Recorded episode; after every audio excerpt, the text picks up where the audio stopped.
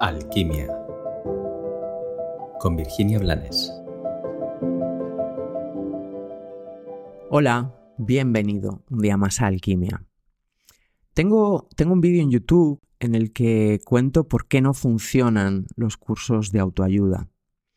Y en ese vídeo pongo el ejemplo de ir a comprarte un martillo, llegar con el martillo a tu casa, meterlo en la caja de herramientas y autoconvencerte de que te han estafado o de que el martillo no funciona cuando ni siquiera has intentado hacer uso de él.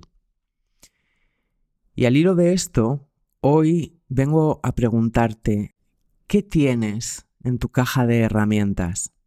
Estoy segura de que todos nosotros tenemos una caja de herramientas, a menudo bastante llena de buenas herramientas, de herramientas útiles.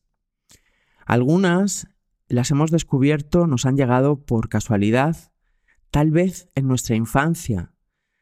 Puede ser el, el bailar, puede ser el pintar, puede ser el quedarte quieto contigo en silencio, mirando el cielo. Puede ser cualquiera de esas cosas sencillas, gratis, gratuitas, que te permiten descansar de todo lo que no eres tú, o que te permiten conectar profundamente, íntimamente con lo que sí eres tú.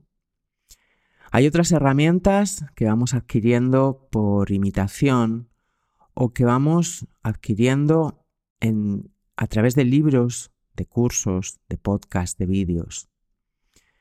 Algunas nos llegan y nos, nos resuenan desde el principio y decimos, wow, esto me lo quedo.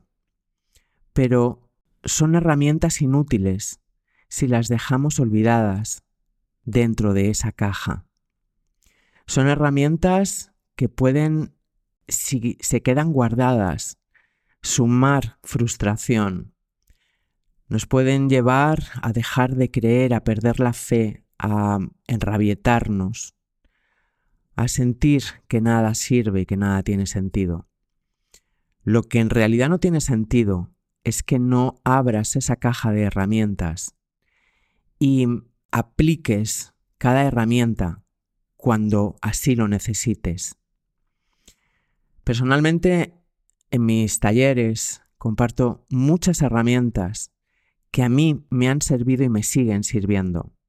Puede que alguna se te desgaste, puede que crezcas, tus circunstancias cambien y alguna ya no te sirva.